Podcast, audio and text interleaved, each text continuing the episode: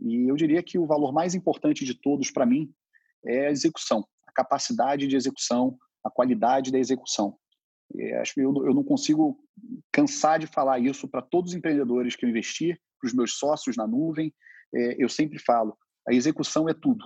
A sua capacidade de tirar algo do papel, de fazer ela acontecer, é mais importante do que praticamente qualquer outro fator que você vai encontrar como uma característica de empreendedores de sucesso. Olá, eu sou Rafael Marino, diretor de marketing da Exceed. Seja bem-vindo ao Na Linha de Frente, um podcast feito com investidores e grandes executivos de startups do país. Aqueles que estão de fato na linha de frente tomando as decisões mais difíceis de uma empresa. Com muitas dicas e histórias exclusivas, aqui você vai descobrir como fundadores e líderes das maiores startups do Brasil enfrentaram os grandes desafios de crescer uma empresa, como o crescimento inicial, a escalabilidade, a gestão em períodos de crise e principalmente a busca pelo investimento.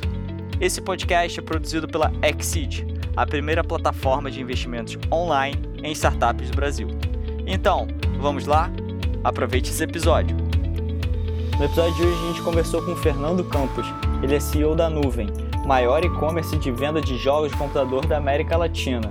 Tem cerca de um milhão e meio de clientes e o interessante é que a Nuvem só recebeu investimento inicial. Desde 2011 a Nuvem cresce de forma lucrativa e sem necessidade de novos aportes. O papo foi incrível, a gente conversou sobre como a Nuvem superou uma crise no próprio modelo de negócios, o como o Fernando vê as inovações e que está fervilhando no mercado de games, muito foi falado também sobre o e toda a economia que está por trás, e a gente também aproveitou o lado especialista de startup do Fernando para falar um pouquinho sobre esse segmento. Bem, espero que você goste desse episódio. Fernando, muito obrigado pela sua presença. É... Obrigado a vocês. É super interessante ter você participando daqui, é, porque você, como CEO da Nuvem, que é uma empresa gigante aí no meio de games, é uma, é uma indústria que está super sendo falada. É, vou falar um pouquinho sobre você. É, o Fernando, hoje em dia, ele é há oito anos cofundador da Nuvem, que é considerada a maior loja, o maior e-commerce de PC Games da América Latina. Também fundador do, da Device, que é um fundo de investimentos, onde você liderou aí uma dezena de investimentos em startups. É, foi premiado como investidor do ano pela Microsoft Spark Awards, enfim, é mentor de startups, já participou de vários eventos incríveis como South by Southwest, Intel Challenge, enfim, um cara incrível, especialista aí, é, tanto como investidor em startups, como também empresário, onde já passou por lugares como Coca-Cola, como Michael Page, enfim, fundos de investimento, foi diretor da Gavial Angels. Bem, Fernando, super prazer te receber aqui. É, conta um pouquinho prazer mais também, aí né? sobre você e sobre a nuvem? Como a gente já falou, né? Eu sou um empreendedor aí, talvez de, de, de nascença, sempre fui um cara que gostava de tecnologia uh, empreendedorismo desde bem pequeno, antes mesmo de saber o que significava a palavra. Né? O meu primeiro projeto foi com 10 anos de idade, era uma revista de games, não, não muita gente sabe disso. É, o projeto acabou não indo muito longe, mas, enfim, foi uma primeira tentativa. É, meu primeiro negócio efetivo foi com 16 anos, vendendo produtos naturais uh, de porta em porta. Uh, depois disso, enfim, fui para a faculdade e tive uma mistura de experiências bastante grande entre uh, startups minhas, né, que eu mesmo fundei, como também empresas de mercado, né, como você mencionou, eu trabalhei em fundos de investimento, trabalhei em banco, é, mas também tive startups, né? Tive uma startup de pagamentos em 99, tive uma outra de educação, também trabalhei para a Coca-Cola, mas acabei decidindo é, em 2009 é, efetivamente me dedicar à minha paixão, que sempre foi a tecnologia. Nessa minha é, decisão de me dedicar, né, eu comecei a estudar o investimento anjo, estudar o investimento em tecnologia, comecei a fazer investimentos em empresas de tecnologia, até que um dia eu conheci o Tiago, né, que foi o primeiro fundador da nuvem. O Thiago veio com uma proposta muito diferente para mim. Ele falou: não, cara, o meu foco são os, os, jogos core, são jogos de PC, quem sabe também jogos de console, mas a gente está focado em outro tipo de conteúdo. E eu gostei muito da, da, da, conversa que a gente teve, a gente se, se deu muito bem nesse, nesse, nessa fase inicial, nessa troca de ideias, e ele estava buscando investimento. E eu virei para ele e falei: Tiago, eu, eu, eu topo o investimento, mas eu não vou ser seu investidor, eu vou ser seu sócio. Eu não quero eu não quero sentar na, na, na cadeira dos fundos e ficar esperando o relatório mensalmente. Eu gosto de games, sempre gostei, gosto do segmento, quero te ajudar e vamos trabalhar junto para fazer esse negócio crescer. E, enfim, daí nasceu uma, uma, relação aí que já, que já dura nove anos, é, é, muito feliz, né? Uh, eu fiz o investimento inicial sozinho, fui o único investidor, outros investidores que estavam considerando acabaram desistindo. É, e eu topei o round inteiro, né? Não era um round grande, mas eu topei fazer o round sozinho. Falei para ele, Thiago, eu vou fazer o round sozinho e eu vou te ajudar e vamos fazer esse negócio crescer, porque eu acredito que existe potencial grande, né? Você está falando de 2011, uma época onde a América Latina era um mercado completamente ignorado, completamente é, tratado como, como um mercado ruim, né? um mercado de muita pirataria, onde as pessoas não queriam nem falar na possibilidade de conteúdo digital. Né? Olha, o Brasil é pirataria, você não vai ganhar dinheiro nunca vendendo o jogo lá, porque ninguém se importa e deixa a coisa correr solta.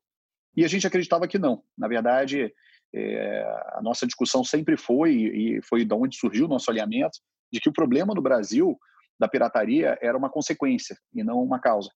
Né? É, a consequência da pirataria era a falta de precificação, a falta de oferta, a falta de, é, de forma de pagamento locais, jogos traduzidos. Você não tinha nada disso. Então foi isso. Disso a nuvem surgiu. a primeira coisa que a gente fez, né, os sócios da nuvem, né, que, que bom estava eu, o Tiago e, e, dois outros sócios, né, um estava na, na, na, Paraíba, o outro ficava no Rio Grande do Sul, o Tiago ficava na Ilha do Governador no Rio e eu ficava na Barra do Rio.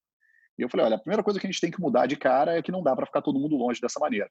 Curioso falar isso hoje, né? Tá todo mundo de home office, né? Por, por outras razões, mas foi muito claro desde o início que a gente precisava estar junto nesse início da, da, da operação, né? E, e era felizmente foi uma história feliz porque a empresa é, cresceu de maneira orgânica, cresceu muito bem, é, uma taxa de mais de 30% ao ano desde que ela surgiu.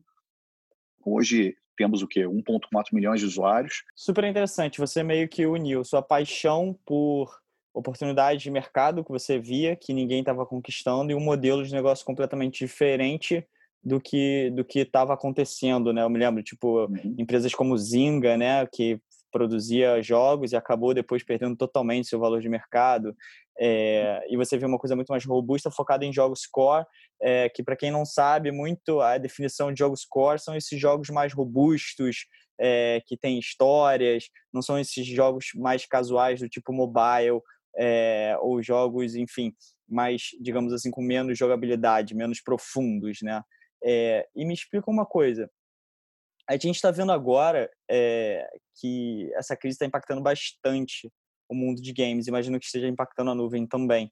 Por exemplo, uhum. eu vi que é a terceira final de semana que a Steam, por exemplo, que é a, a maior plataforma aí de, de games né, do, do mundo, mais acessada, ela teve cerca de 23 milhões de pessoas jogando ao mesmo tempo, assim, um número absurdo. É, uhum. Como é que você vê isso impactando a indústria de games? Como é que vem impactando a nuvem? Efetivamente, a indústria de entretenimento ou qualquer coisa que possa ser feito remotamente vai crescer. Né? Isso vale para o Netflix, isso vale para a Amazon, isso vale uh, para todo tipo de atividade que está remota, que pode operar de maneira remota é, e atender os seus clientes de maneira remota. Né? Então, praticamente todos os produtos digitais estão vendo, uh, de consumidor, estão vendo algum tipo de impacto positivo. É, na nuvem, o impacto está sendo muito positivo, as nossas vendas é, dobraram, né, praticamente dobraram, é, e a gente está vendo um crescimento sustentável e constante nesse período de quarentena. É, isso se dá também por alguns fatores. Né? O game né, ele é, um, ele é um conteúdo que, cujo retorno pelo real gasto, pelo, pelo valor gasto, ele é muito alto. Né? Se você for comparar um game a um filme, né, você pega um filme de duas horas no cinema que custa 30 reais, né, você está gastando 15 reais por hora de conteúdo. É, você está falando desses mesmos 30 reais, você pegar um jogo que você vai ter no mínimo 10, 15 horas de jogo. Né, no mínimo, se você quiser. É, você pode ir muito além disso. Tem jogos onde você vai passar de 50, 60, até 100 horas uh, de jogo por serem conteúdos com muita profundidade, né, como você falou. A gente gosta é, de fazer uma, uma, uma, analogia, né, das pessoas entenderem a diferença do jogo mobile, o jogo de celular e o jogo core, né, o jogo uh, de computador ou o jogo de console, de Xbox, de PlayStation. A gente faz uma uma comparação que seria o equivalente a comparar um vídeo de YouTube com uma série do Netflix. Né? É, são conteúdos é, muito interessantes, muito diferentes. Né? Enquanto no YouTube você tem aquele conteúdo mais curto, mais descartável, e que nem sempre a qualidade é tão boa, você tem, por outro lado, as séries da Netflix, que obviamente são menos numerosas, uh, mas tem uma qualidade de produção e, um, e, um, e, uma profundidade muito maior. Você não, não vê séries de Netflix né, com menos de 30 minutos, 50 minutos de, por episódio. É, então, é, o game acaba sendo muito vantajoso. Você consegue comprar jogos com preços muito bons, muito baratos, no momento onde você não tem muito o que fazer. Né? Então, a, a gente acaba sentindo o mesmo efeito. Infelizmente, a gente gostaria que esse crescimento viesse não por conta de uma crise, mas é, o impacto acaba sendo positivo para esse tipo de indústria, né? É, e, obviamente, a gente entende que as pessoas estão buscando alternativas para ocupar seu tempo. Né? Imagino que agora, como você falou, é, toda a indústria de game basicamente está surfando essa onda, né, por conta das pessoas em casa. Mas até na proposta desse programa aqui de falar sobre situações difíceis, por exemplo, também, a nuvem passou por, um, por uma situação difícil que foi quando foi criado os Region Locks, né, que chamam. É, uhum. de, depois da inovação digital é, dos CDs de jogos para PC, por exemplo, passarem para tudo ser online, acabou se criando umas séries, né, que era até um, um, dos avanços contra a pirataria, que é essa série que você compra o jogo, que você compra basicamente um código para ativar e as publishers acabaram criando esses region locks que acabou acabou restringindo, né, digamos assim, as vendas de acordo com regiões. E aí a nuvem passou por um momento difícil, o que no caso, hoje em dia, muitas empresas estão passando por conta da escassez de demanda, vocês passaram naquela época por um outro motivo. Como isso. foi os processos? Porque isso afetou muito o seu curto e médio prazo, né? Porque uhum. você tinha uhum. Como hoje em dia várias startups tinham planos, e, no ca... e do nada cai uma bomba e você, caraca, ferrou, tenho que refazer tudo. É, é, isso... Como é que foi esse processo? É, isso foi em 2015 a gente passou por uma situação muito difícil, né? A gente estava uh tivemos um ano muito bom, explodiram as nossas vendas, né? A gente atingiu um, um, um, patamar onde o nosso nome se espalhou internacionalmente e a gente começou a ter vendas de países que a gente não esperava. Então a gente passou a ser top de vendas uh, em países assim, em alguns produtos, né? Como Coreia do Sul, né? A República Tcheca, país, vários países da Europa, UK, é, Austrália. Começa, a gente começou a ser descoberto por esse usuário que viu na nuvem uma oportunidade de comprar jogos a preços mais baratos. E a gente sempre teve algum tipo de proteção para poder isolar, né? Você tem uma política de preços dos, dos publishers, né, que são os, os detentores né, dos direitos dos jogos, é, porque eles entendem que existe uma diferença entre o comprador de jogo dos Estados Unidos e do Brasil, né? O poder, é, o poder monetário, né, de, de, dessas pessoas são muito diferentes. E isso cria um desafio de operacional para eles, né?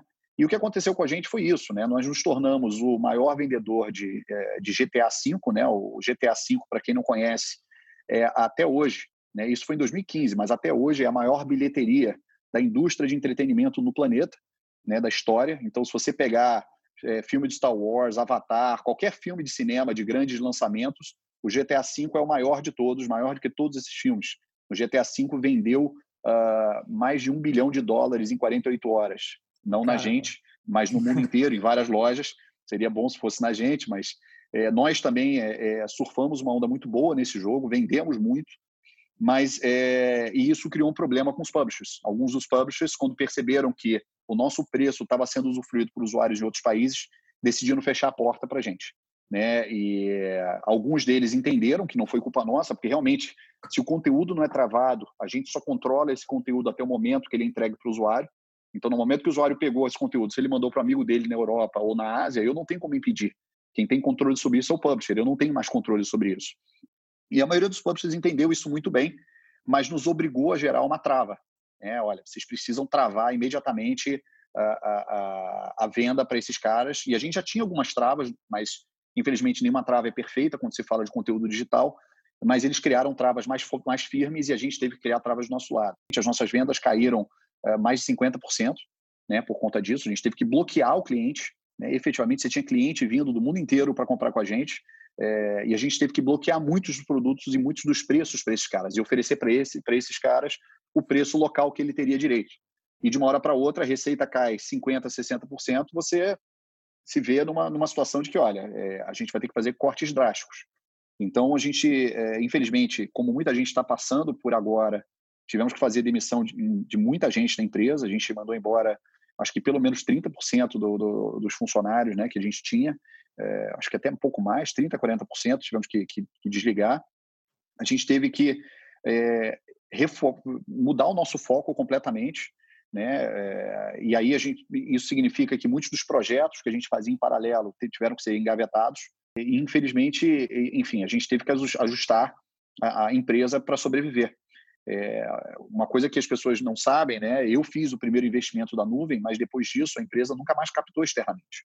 Né? Então a gente não tinha é, capital de, de, venture capital, de, de, fundos de venture capital ou de outros anjos que poderiam ajudar a gente a segurar isso.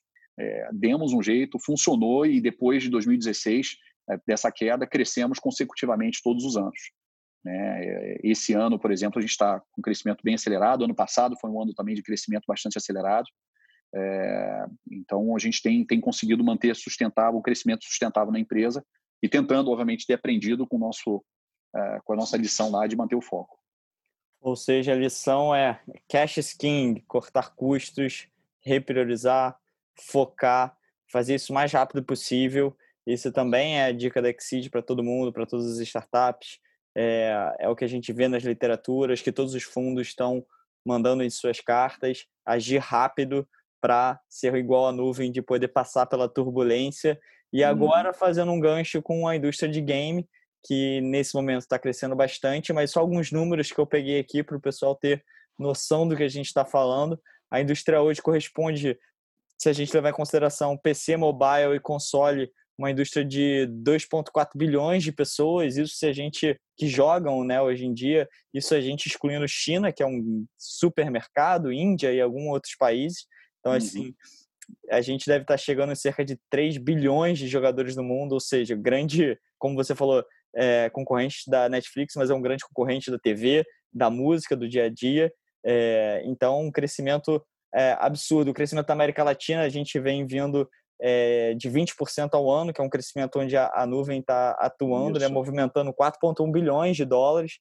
É, e se a gente vê, e é uma coisa super curiosa que as pessoas também não sabem, a receita de games no total corresponde a 140 bilhões de dólares, ou seja, todo ano. Isso é maior que vídeo e música juntos. A galera não tem noção do que, que é o é mercado de games, né? É, o mercado mobile crescendo absurdamente. Só nesse período de coronavírus cresceu 24% já. Então, assim, desde o Covid é, tem aumentado cerca de, sei lá, mais de 70% esse número de jogadores na, nas horas de pico. Então, falando do mercado um pouco, e uma coisa uhum. interessante uhum. também, que é outro insight que eu achei sensacional, que eu vi que 2025, cerca de 2025, é esperado que mais pessoas assistam outras pessoas jogarem, que no caso, por exemplo, uma plataforma gigantesca que vem crescendo cada vez mais é o Twitch, que foi comprada pela própria Amazon, né, por um bilhão uhum. de dólares. Isso. Então, tem, é, é, esperado que até 2025, de fato, as pessoas vejam mais os jogos do que de fato joguem os, os jogos, propriamente dito. Ou seja, super rival aí de outras grandes mídias, né? E isso entra muito no aspecto do que é muito falado sobre o esporte. Comenta um pouco para gente sobre o que é esporte, Fernando. Bom, na verdade, o, o, é bem interessante e é um segmento razoavelmente novo, né? É, até como uma curiosidade, o meu sócio, o Thiago, ele foi campeão mundial uh, de um jogo chamado Battle for Middle-earth, do, do Senhores dos Anéis, em, se não me engano, 2010, antes mesmo do termo esportes existir. Né? É, basicamente, o termo esporte se refere a qualquer uh, esporte digital, né? seria uma competição digital baseada em games. Né? Então, normalmente, isso está muito associado a, a, jogos onde você compete profissionalmente né, com times profissionais que treinam, que, que têm técnicos, que têm patrocínio, que têm toda a estrutura que você esperaria de um esporte uh, normal. Você tem ligas, você tem uh, chaves e, e, e, campeonatos com prêmios até milionários. Então, é uma indústria que tem se destacado muito nos últimos anos, tem crescido bastante, é, mas é uma indústria que ainda sofre com muitos desafios. Né? É, eu acho que uma, é uma indústria com potencial enorme, mas a dinâmica uh, do esportes é muito diferente da dinâmica do esporte tradicional, porque você na prática você tem um dono do esporte que você está jogando. É como se alguém virasse e falasse: não, eu sou dono do basquete e ninguém pode jogar basquete no mundo se não for através de mim. Imagina isso. Né? Então esse é um desafio para o esportes, porque o, o, o esporte é o jogo e o jogo tem um proprietário. Né? E você não tem como jogar esse jogo se você não tiver é, comprado ou pago, ou de alguma maneira, a autorização do proprietário dele. Então, esse é um desafio. O segundo é que jogos eles tendem a ter um movimento mais curto de ciclo de vida do que um esporte tradicional. Né? Você tem um, um futebol que existe pô, há mais de 100 anos, é, enquanto os jogos de videogame normalmente vão ter um ciclo de vida é, mais curto, né? alguns deles durando, é, quando você fala em termos de esportes, alguns deles durando aí dois, três, cinco anos. Tem alguns casos que duram um pouco mais, mas em média os, os jogos de esportes são todos jogos recentes. A gente tende a falar, quando a gente discute sobre esportes dentro da nuvem, que esportes não é muito sobre games, ele é muito mais de broadcasting, ele é muito mais um business de broadcasting, de eventos, do que um, uma categoria de games. Porque a única coisa que tem de games ali é que efetivamente o que se está jogando é um game, né? um videogame. Mas toda os economics, toda a, a, a, estratégia, toda a maneira de conduzir, ele é um business de evento, ele é um business de broadcasting, né? É, onde provavelmente os grandes ganhadores serão as empresas que estão habituadas ao broadcasting. É, eu enxergo, inclusive, como sendo talvez até um lifeline muito interessante para as empresas de broadcasting que estão perdendo todo o seu tráfego de, uh, de TV a cabo, né? aquelas que lidam bem com broadcasting de eventos e de esportes, têm grandes oportunidades uh, de efetivamente é, migrar e se tornarem broadcasters de esportes de alguma maneira ou de outra. Hoje, por exemplo, é, dia 16 de abril, eu estava aqui vendo a ESPN, estava passando campeonato da Champions, só que em FIFA, né? Jogadores é, campeonato de FIFA como se fosse simulando a Champions, incrível.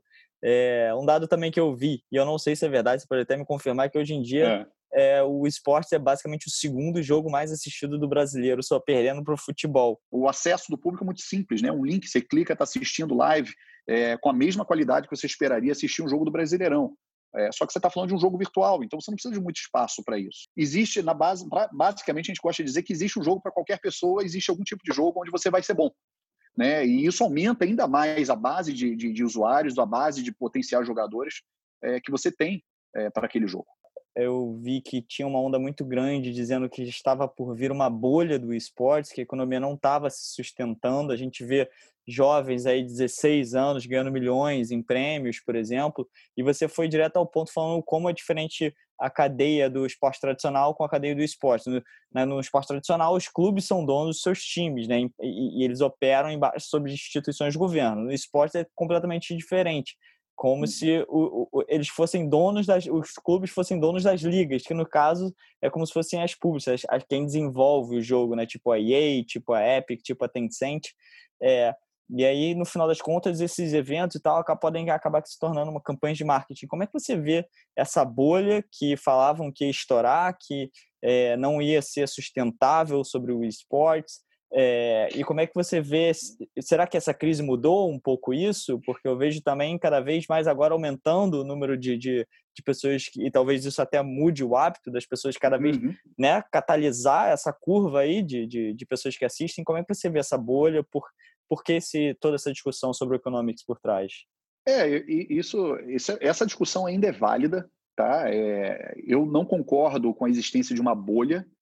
O que, o que existe em esportes, existe um, um overhyping que o pessoal fala, né? Existe muita empolgação, uh, mas a questão do, do, do problema do esportes é que ele é muito dependente de patrocínio. Você não ganha dinheiro com ingresso, da, que da minha forma você ganha no, no esporte tradicional. Você ganha muito pouco dinheiro com ingresso, para falar a verdade. Porque a maior parte, esses mais de 100 mil, 500 mil, até um milhão de espectadores, a gente teve um, teve um evento recentemente do Free Fire no Brasil que tiveram mais de um milhão de espectadores. É, essas pessoas não pagam para assistir.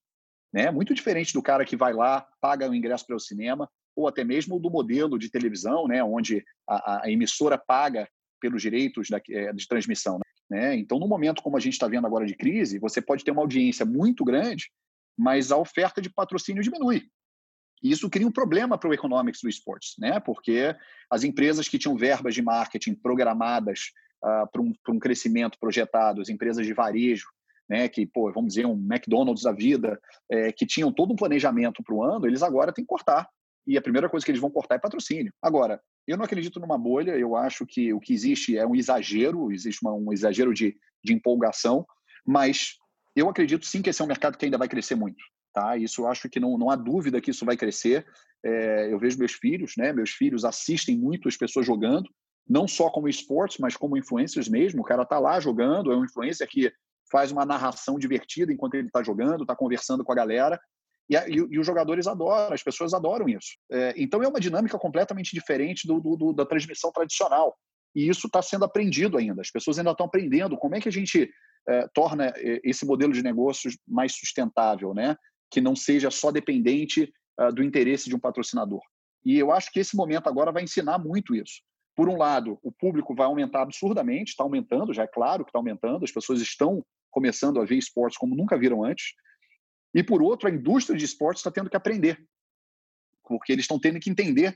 É, é, e é um momento excelente para você experimentar novos modelos de negócios. Como é que a gente cria modelos de negócios para um mercado tão diferente é, do que a gente já fez antes. A interação social junto com a tecnologia, que eu acho que, se eu não me engano, é, até 97 os jogos eram 2D, por exemplo. Então, houve uma, uma, uma evolução muito grande e dentro dessa evolução, hoje em dia, está se falando também muito sobre o web gaming, né? o cloud gaming, a possibilidade de você jogar é, é, de um, onde, com um jogo na nuvem sem precisar ter o console, é, e você vê players grandes entrando nessa briga aí, como o próprio Google com o Google Stadia. Uhum. Né? O que, que você uhum. acha dessa nova tecnologia? De que forma ela pode dar certo? Quais são as dificuldades hoje em dia por conta de latência, por conta de conexão? O que, que você acha no geral sobre essa nova tecnologia? As pessoas acham que o jogo é como um conteúdo, como um filme, como uma série, como qualquer outra coisa. E não é. Ele é completamente diferente. O conteúdo de filme é um conteúdo linear. Ele é um conteúdo com início, meio e fim, onde o conteúdo é exatamente o mesmo para todas as pessoas que estão assistindo. O jogo não. O jogo é um conteúdo, um conteúdo interativo. Significa que cada jogador tem uma experiência completamente diferente do outro. Por conta disso, você tem um desafio muito grande. Significa que para você fazer o jogo ser transmitido da, da nuvem, né, do cloud, é, você tem que transmitir ele em tempo real, você tem que processar ele em tempo real. Eu aperto para a esquerda, esse comando tem que ir para o servidor e voltar. E isso tem um problema que cria um atraso no sinal. Uh, o Google tem trabalhado em tecnologias fantásticas e, e, e, que propõem justamente diminuir muito esse atraso, a praticamente ser imperceptível. Testei todos os serviços de cloud é, nos seus períodos de beta, tanto da NVIDIA, do, do Google, uh, da Microsoft, é, e eu vi esses serviços evoluírem. Mas o principal problema do cloud gaming está no economics, os custos. A operação de cloud gaming ela é absurdamente cara. A gente fez várias simulações na nuvem, inclusive, porque a gente pensou em oferecer soluções de cloud gaming. Infelizmente, a operação é absurdamente cara, porque você não está tirando da casa do usuário só o console dele e levando para um servidor. Você está tirando muito mais que isso. Você está tirando a manutenção e você está tirando energia elétrica. Você está tirando é, é, é, é, fatores que influenciam bastante nesse custo. Sendo que na casa do usuário, o usuário subsidiou esse hardware. Então eu paguei 300 dólares, 400 dólares por um Xbox. Quando você leva essa solução para a nuvem, para o cloud, quem está pagando essa conta é a empresa, 100% dela. Quando você compra um Xbox, a Microsoft ela está tendo parte desse custo do Xbox subsidiado. E só para as pessoas terem uma noção, até hoje, tá, o custo de fabricar, de fabricar, não é vender, de fabricar um Xbox ainda gira em torno de 400 dólares. Até hoje, esse custo ainda é absurdamente alto. Ou seja, a Microsoft vende o console com prejuízo e ela repõe isso com a venda de jogos. Só que esse prejuízo para a Microsoft é muito menor do que para o Google, que tem uma base muito menor instalada do que o número de jogadores de console e tem que pagar todo esse investimento por conta própria. Então, é muito difícil essa conta fechar e isso é o que as empresas acabam tendo que lidar. E você adiciona isso o fato de que a experiência ela ainda é flutuante, você vai pegar um usuário que não vai aceitar e vai acabar abandonando. Eu não sei se você sabe, recentemente, né, há uma semana atrás, o Google anunciou que o Stadia se tornou gratuito totalmente gratuito, não tem mais assinatura. É, eles dizem que, obviamente, é para apoiar o, o, movimento de ficar em casa, eu acho isso é, super nobre, é, mas eu acho que tem mais por trás disso. Eu acredito que, sinceramente, o Google está numa situação onde ele está percebendo que cobrar 10 dólares por mês para um serviço que tem poucos jogos, onde a qualidade flutua, né, é, e onde você tem uma insegurança de que esse serviço pode não existir amanhã, as pessoas estão percebendo que isso talvez não faça sentido. Resumindo, o que eu acredito é que cloud gaming é o futuro, ele não é o presente. É, então, eu acredito que a gente vai demorar ainda mais uns 5 a 10 anos até a gente começar a ver essa tecnologia realmente começando a ganhar um espaço verdadeiro no mercado. E não é à toa que a Netflix, por exemplo, considera o maior concorrente dela a indústria gaming por conta do consumo, por conta do Verdade. tempo online. É... E além disso, tem o Economics, que a gente vê que muitas plataformas estão criando suas próprias, é, muitos desenvolvedores de jogos estão criando suas próprias plataformas e vendendo seus jogos exclusivamente ali, né? Tipo, você vê Epic, é, outras empresas que estão gastando, investindo milhões na compra da exclusividade, isso vai afetar também o bolso do próprio consumidor. Dizem que esse modelo de subscription, que é basicamente um Netflix, só que aí você tem hoje a, pô, essa briga toda de, né, de, de, compra de conteúdo da Netflix, da Hulu, da Apple, é, todos que acaba pulverizando um pouco mais quem vai sofrer o consumidor, porque hoje em dia eu tenho que pagar Netflix, eu tenho que pagar Prime se eu quiser ver determinado conteúdo, é. eu tenho que pagar Hulu, se eu quiser ver o outro determinado conteúdo, ou Disney Plus, que acabou de lançar. Isso está acontecendo na indústria game e as, e as empresas estão investindo milhões na compra desses conteúdos. E aí a gente vê que esse é um modelo que também está sendo um pouco discutido se ele é sustentável ou não. Como é que você vê isso, essas, essas plataformas de subscription hoje em dia? O que a gente tem conversado com os próprios publishers, tá? independente do que a gente acha, é, é que é o seguinte, o, o subscription para jogos, ele, ele é muito diferente do subscription de conteúdo linear. Mais uma vez, você ouve milhares de músicas por mês, né? Você vê dezenas de séries por mês no Netflix. E essas séries elas são descartáveis, né? Quando eu digo descartáveis, é um conteúdo descartável. Uma vez que você terminou um episódio de Breaking Bad, você não vai assistir esse episódio de novo. Você vai assistir o próximo. Você vai, vai em frente até acabar a série e depois você vai para uma série diferente. A, a, o, o replayability do conteúdo linear é muito baixo. Com o jogo é o oposto. O replayability é muito alto. O que significa o seguinte: se você pergunta para qualquer jogador que jogos ele está jogando, você nunca vai ouvir um número maior do que dois, três, talvez cinco jogos num mês. Ele pode até experimentar 20, 30 jogos, mas 90% do tempo dele vai ser gasto provavelmente em um ou dois jogos. E, consequentemente, a, a, o questionamento do usuário é: será que vale a pena eu pagar por isso? E aí, quando os publishers vêm e lançam seus serviços de assinatura, você cria um, um componente adicional, que é a limitação de catálogo. Mesmo uma EA, no serviço dela, ela tem 20, 30 jogos. E aí você fala, bom, eu vou assinar a EA só para jogar os jogos da EA? Não, eu vou jogar outros jogos, eu gosto de jogar outros jogos. Você está sempre vendo o que está acontecendo. E os próprios publishers com quem a gente conversou, alguns dos grandes, dos maiores do mundo, a gente conversou sobre esse assunto, eles deixaram muito claro que eles enxergam a assinatura de games para eles como uma forma de aumentar é, incrementar o faturamento deles parcialmente. Né? O impacto na cabeça deles não é maior do que 5, 10% do faturamento deles vindo, uh, vindo dessa, desse, desse tipo de assinatura. Inclusive, o que eles apostam é que essa é a tendência para eles. Eles vão lançar essas assinaturas, mas essas assinaturas elas vão ser sempre uma parcela pequena uh, do, do faturamento deles. Qual é o problema desse modelo? e é uma discussão que já está rolando em relação ao Apple Arcade e o Game Pass entre os publishers. Quanto dinheiro efetivamente o publisher ganha nesse modelo? Porque o modelo desses caras funciona da seguinte maneira: você ganha uma parcela do tempo daquele jogador. Então, se o jogador jogou 100% do tempo o seu jogo, ele vai levar 100% do valor daquela assinatura naquele mês. Não 100%, obviamente a Microsoft e a Apple ficam com a sua parte, que é bastante generosa. É... mas na prática, você está tendo um share of time. Né? Então, quanto mais as pessoas jogarem o seu jogo, mais você ganha.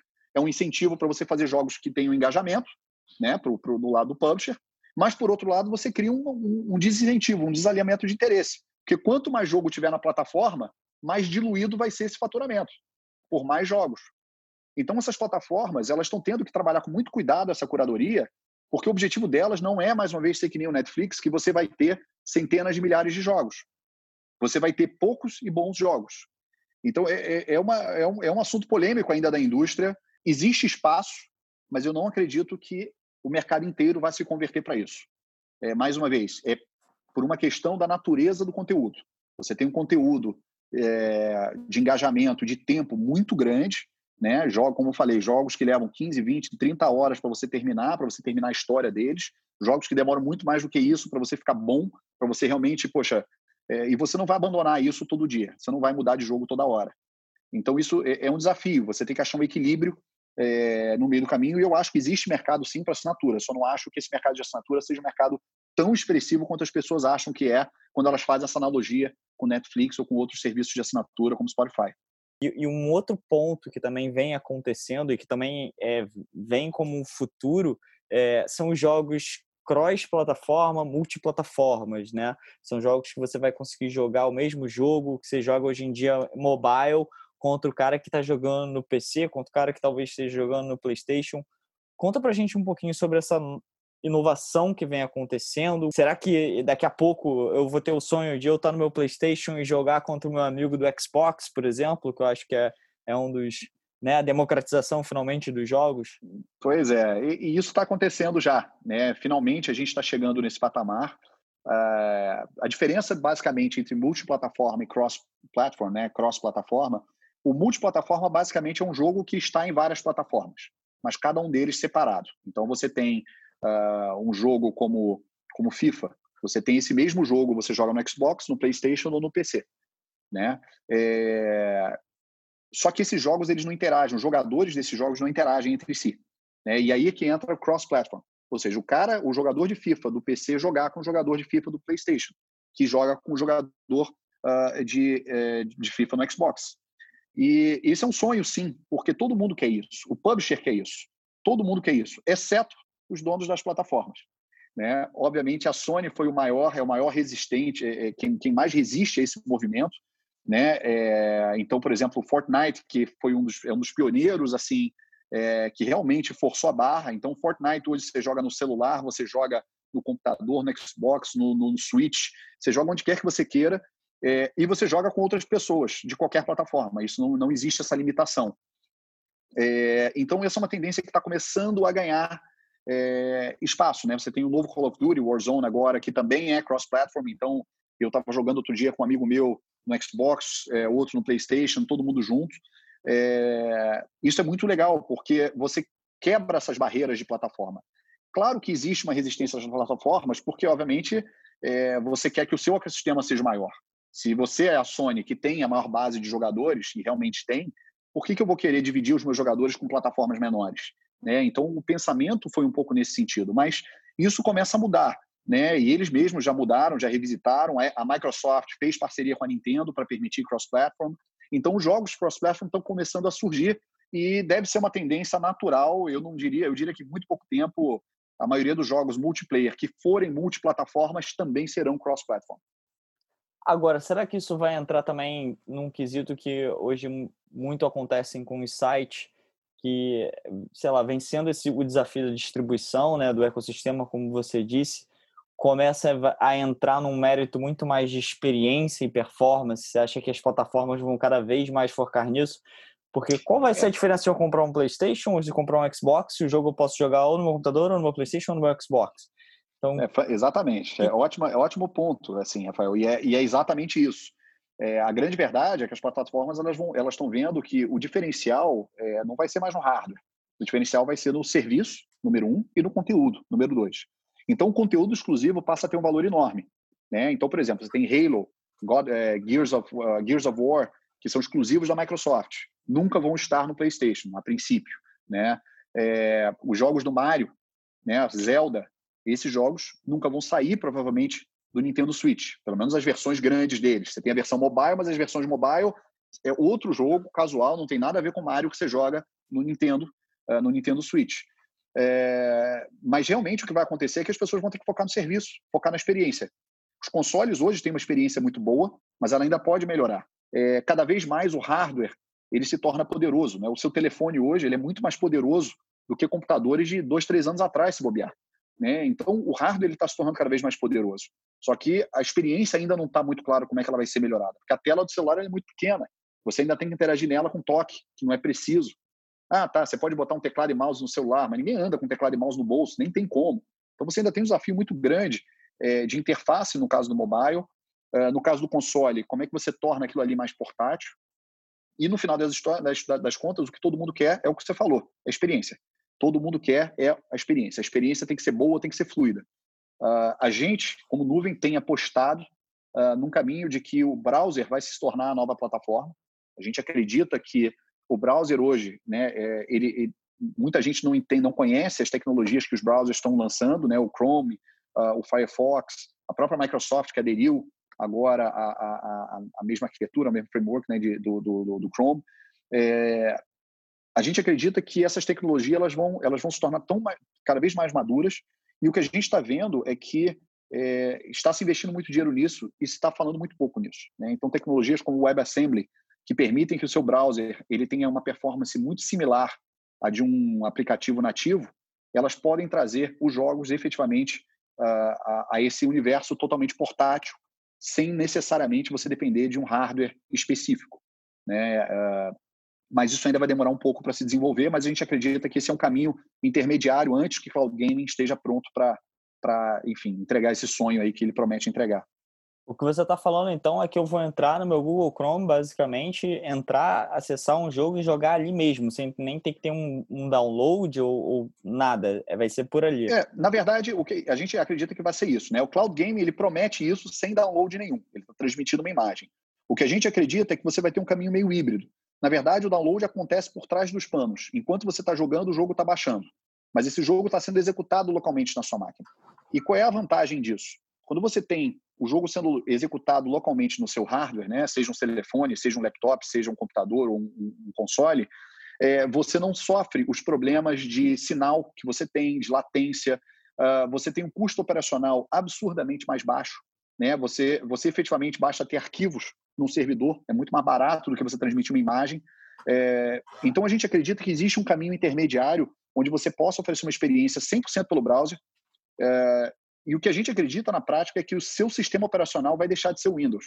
Eu, a gente realmente acredita que o que o Google Chrome começou a fazer com o Chrome OS é um grande, um grande sinalizador no futuro, de que o browser vai ser o seu sistema operacional. Ele já é hoje para muitas coisas, né? Eu acho que todos nós passamos o dia com o browser aberto, né? E-mail, uh, usamos Slack, usamos Facebook, mídias sociais, assistimos vídeo, assistimos TV, né? Falamos com outras pessoas, tudo acontece pelo browser poucas coisas acontecem fora do browser hoje em dia, né?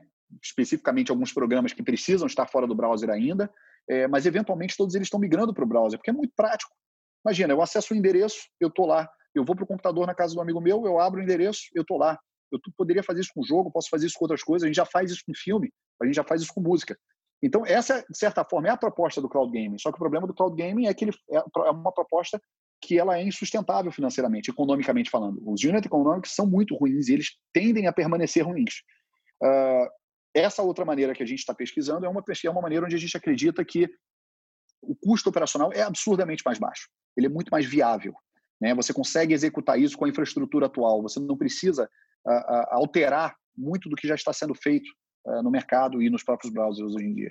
Sensacional. Vi que basicamente a indústria game é, vem fomentando uma quantidade de inovação absurda, não só para o game em si, mas como também para outras indústrias, como engenharia, como espacial, como filme, né? Sendo a quem está puxando isso.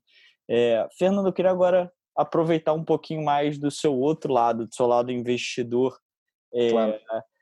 Você é fundador do Device, que investiu em Rappi, em Papify, Nutribang, grandes empresas hoje em dia. Como é que você está vendo o mercado hoje em dia? É, como investidor, né? Como é que é o processo hoje em dia sobre investir numa startup? O que está acontecendo? Bom, eu diria que a gente tem tem o lado bom e o lado ruim, né? É, até essa crise chegar, a gente estava num mercado muito favorável para investimentos, muito capital seguindo para startups uh, mais capital seguindo para late stage startups, né? aquelas que já estão já mais encorpadas do que early stage, mas você ainda assim tinha muito capital uh, atrás de startups. Né? A gente estava, até essa crise começar, passando por uma situação global de juros baixíssimos, né? globalmente juros baixos, até mesmo juros negativos né? em alguns países, é, onde o investidor tradicional se via obrigado a procurar formas mais rentáveis né, de aplicar seu dinheiro e ele invariavelmente vai para ativos reais, né? ou imóveis ou empresas. Né? Você pode fazer isso, obviamente, pelas bolsas, mas se você quer retornos acima da média, normalmente você vai ter que buscar algo com um pouco mais de risco, e aí sim você acaba, esse dinheiro acaba chegando em startups. Porém, você chega no momento agora onde uma crise, infelizmente, ela gera uma retração imediata no capital disponível para investimentos em tecnologia, em startups de qualquer tamanho, para falar a verdade. Né? Porque a primeira coisa que todo investidor faz no meio de uma grande crise, onde não está claro ainda é, onde está a luz no fim do túnel, esses investidores retraem o capital. Falam, não, vou segurar aqui, daqui a pouco eu vejo. é, isso invariavelmente vai gerar dificuldades grandes para empresas que dependem de captação constante. É um momento nervoso para se fazer investimentos, mas é uma, uma grande oportunidade para quem tem liquidez. Se você tem liquidez, você tem a capacidade de investir, de manter a cabeça calma e olhar o mercado com calma, existem ótimas oportunidades, existem startups excepcionais, algumas com faturamento, crescimento, com tudo que você buscaria numa startup, que simplesmente estão com caixa curto. Se você é um investidor, você tem um fundo, você tem um portfólio de startups que você investiu, muitas dessas empresas provavelmente estão precisando de dinheiro agora. E elas todas estão se voltando para os seus investidores e pedindo capital. E esse investidor, invariavelmente, vai proteger o seu próprio investimento. Então, para ele, às vezes, vale a pena ele investir na empresa que ele já tem, mais do que correr o risco numa empresa nova. Então, é uma, é uma, uma dicotomia. Né? De certa forma, é bom para investir, mas você tem que investir nas suas empresas que você já tem. Né? Então, vai caber a cada investidor avaliar é, se tem condições ou não de, de, de, de investir em novas empresas, mas sim, é um momento onde boas oportunidades de investimento estão surgindo. E uma dúvida também que eu tenho, é, a gente vê é, basicamente penetração, por exemplo, do brasileiro em bolsa, né, em termos de investimento é 1%, nos Estados Unidos é 50%, existe uma, uma grande diferença é, cultural, uma mentalidade de diversificação de investimento. A gente aqui só se fala em você ser é, moderado ou você ser um cara mais arriscado e não se fala tanto nas quantidades de diversificação de investimento. E no Brasil você vê um número pequeno de investidores, de fundos comparados de, com outros países. O que, que você acha que falta para que esse número aumente no Brasil? É, a gente está muito acostumado a, a, mamar na teta do CDI no Brasil, né?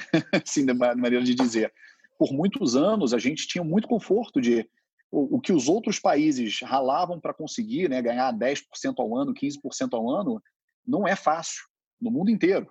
Mas no Brasil era fácil. Você botava ali, comprava título do governo e deixava correr. É, então você tinha um conforto muito grande, né, que eventualmente acabou. Né? Nossos juros agora estão em patamares historicamente baixos, né, 4%.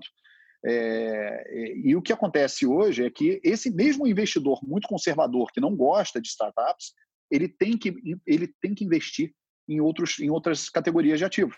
O crescimento da bolsa no ano passado, inclusive, muita gente aponta que foi primordia, é, prim, é, primordialmente é, obtido de pessoas físicas, né, que, de, de brasileiras que entraram, poucos estrangeiros efetivamente entraram. Na prática, a maior parte do fluxo de capital estrangeiro saiu do Brasil.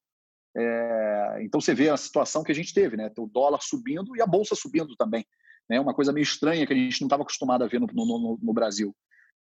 O que está acontecendo agora é que, obviamente, o dólar continua no patamar muito alto. O investidor brasileiro perdeu o poder de compra do ponto de vista de investimentos estrangeiros, né? aqueles que não, estão, não, não tinham algum tipo de hedge, algum tipo de proteção.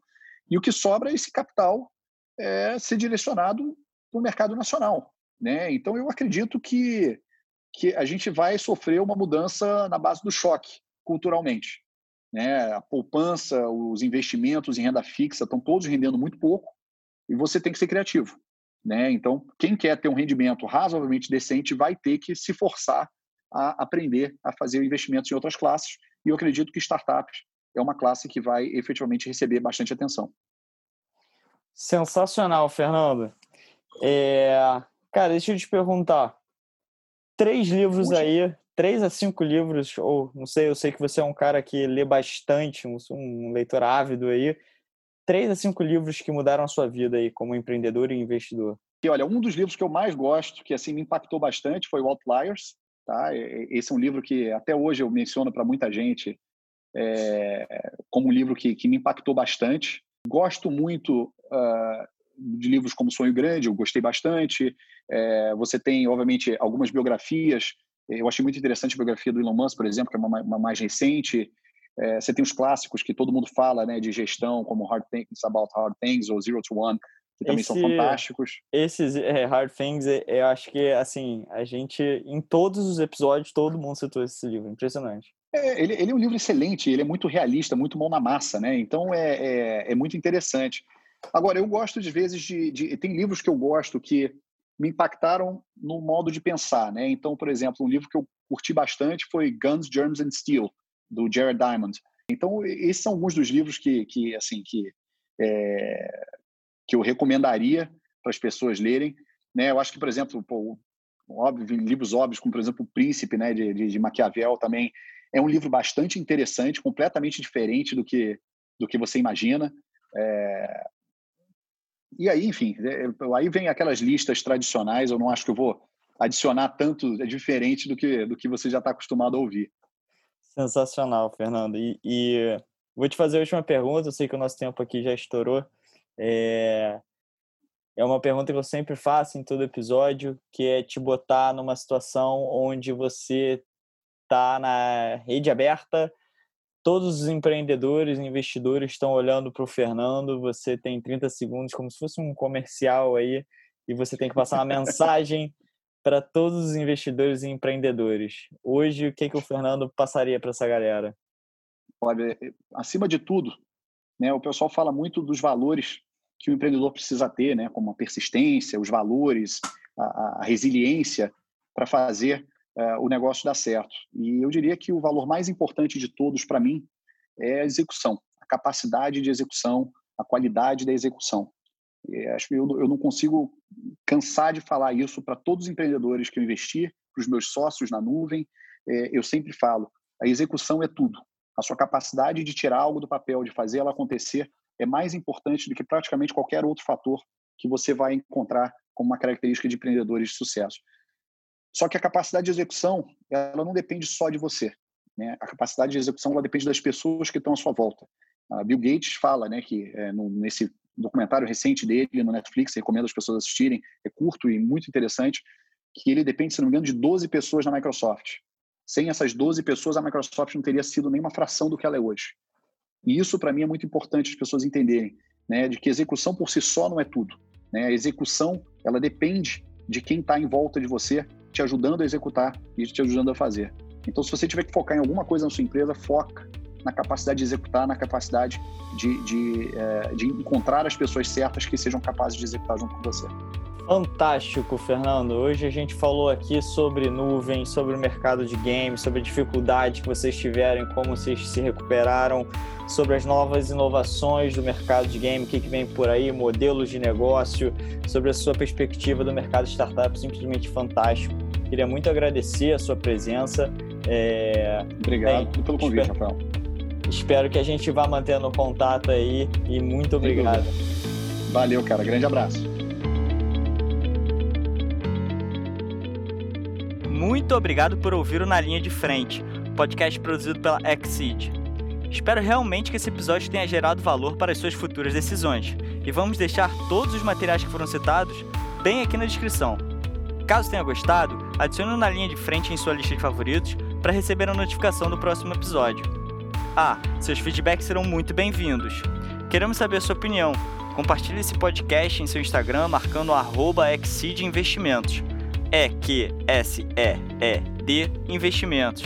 E nos diga o que achou. É fundamental saber suas opiniões e críticas para tornar o Na Linha de Frente cada vez melhor. Obrigado pela audiência. Nos vemos em breve.